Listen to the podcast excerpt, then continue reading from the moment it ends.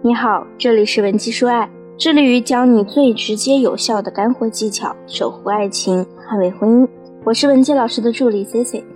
今天呢，我本来要讲讲之前我们说的如何以最舒适的方式引导男人沉没成本，可是呀，耐不住昨天有两个小仙女接连找我聊出轨的问题，所以这期我们先把男人出轨的那点事儿解决一下。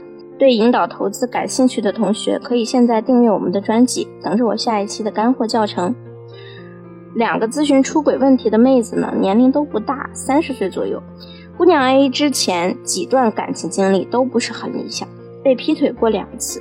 最近朋友介绍了新男生给她认识，双方呢挺有好感的，但是啊，A 却犹豫要不要进一步发展，因为她很怕，如果再一次投入一段感情，发展到结婚那一步。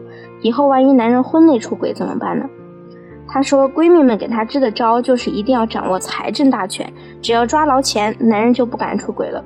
所以，女人执掌财政就等于男人不出轨吗？对不起，老师要说 no 了。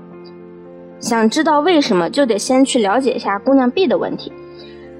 姑娘 B 刚相亲结婚两年，偶然发现丈夫另一个所谓的工作手机上有她和另一个女人的亲密合影。她就直接把睡梦中的老公拽起来，狠狠地吵了一架。丈夫呢，自觉理亏，承诺和第三者断联，并且愿意上交工资卡。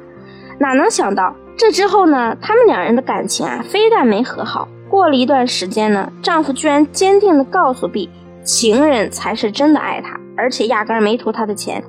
即便这段时间他把钱都上交给了 B，第三者呢，依然不离不弃。对比之下呀，这个第三者就像个天使一样，B 这个原配倒像个眼里只有钱的毒皇后。显然，姑娘 B 碰到的是个段位比她高了不止一点点，还有耐性放长线钓大鱼的高阶绿茶第三者。我们不能否认，通过掌握财政大权预防男人出轨，确实是有一定效果的。毕竟，大部分第三者呢都不是傻白甜。为什么他愿意冒着道德败坏的风险去和一个有家庭的人发展关系呢？就是因为他在其中能得到的益处比弊处多。而那些有心思在外面偷吃的男人啊，底气是哪来的呢？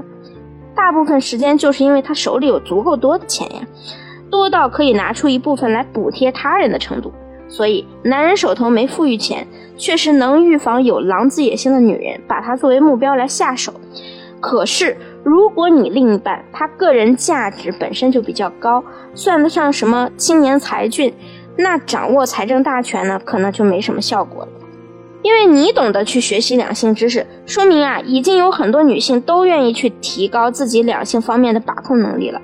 我见过很多高段位的小三，他们为什么能被称为高阶绿茶呢？就是因为人家愿意学习啊，改变自己在两性关系中不完善的那一部分。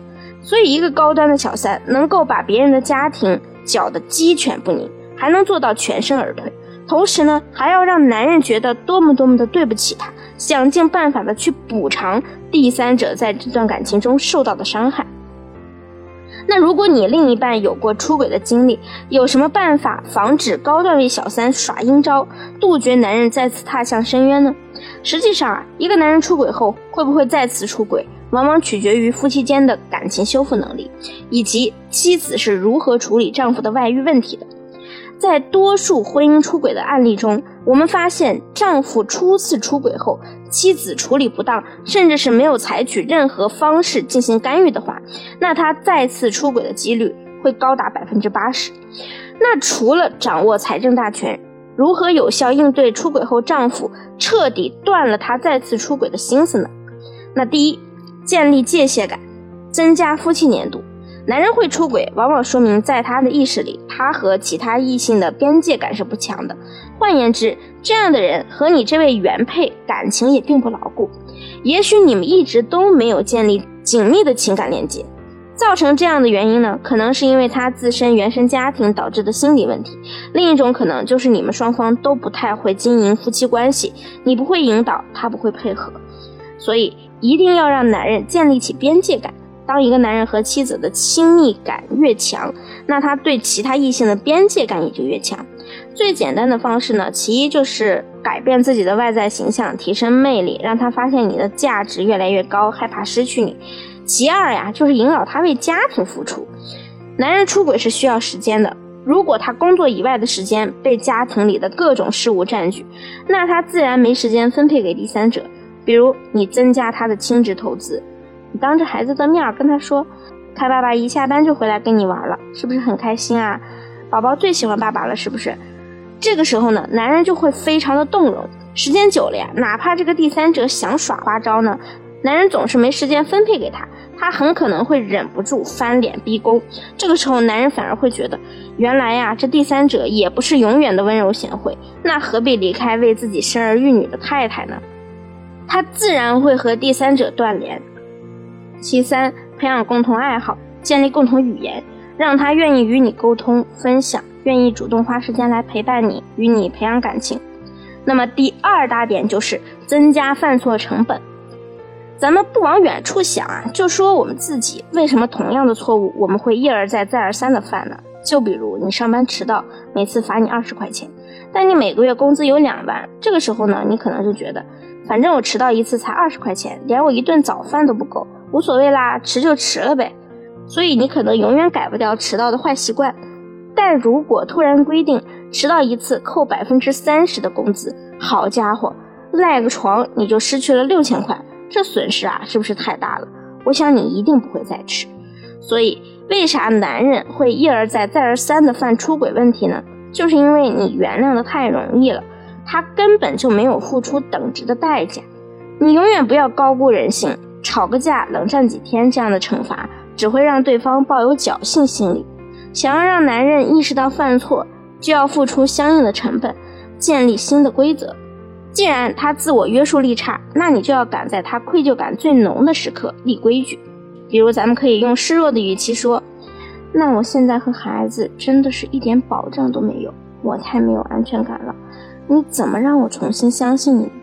急于求得原谅的男人啊，肯定会说：“没事儿，你想怎么样就怎么样，我都能接受。”这个时候啊，你依然要用委屈的语气跟他说：“那不然这样吧，我们签个保证书。”保证书的内容啊，这个时候一定要牵扯到孩子、资产、工作等等条件。同时呢，你要用合理的方式提要求，增加他的家庭参与度。比如孩子开家长会，让他去；每周要去逛街等等。当然，我们在提要求的过程中，一定要注意使用正确的沟通模式。比如你在和他沟通的时候，一定是以良好的沟通氛围为前提的，千万不要在两个人都气头上的时候向对方提要求，这只会让你得不偿失。如果你能做到以上两点，并且合理经营之后的婚姻关系，你们的感情浓度甚至会高于新婚。所以，没有挽回不了的婚姻，只有错误的挽回方法。如果你也想找到最适合你们的挽回方法，添加我们分析师的微信文姬零零五。文姬的小写全拼零零五，发送具体问题给我们，我们一定会根据你的问题，给你一个最优的解决方案。好了，下期节目再见。文姬说爱，迷茫情场，你的得力军师。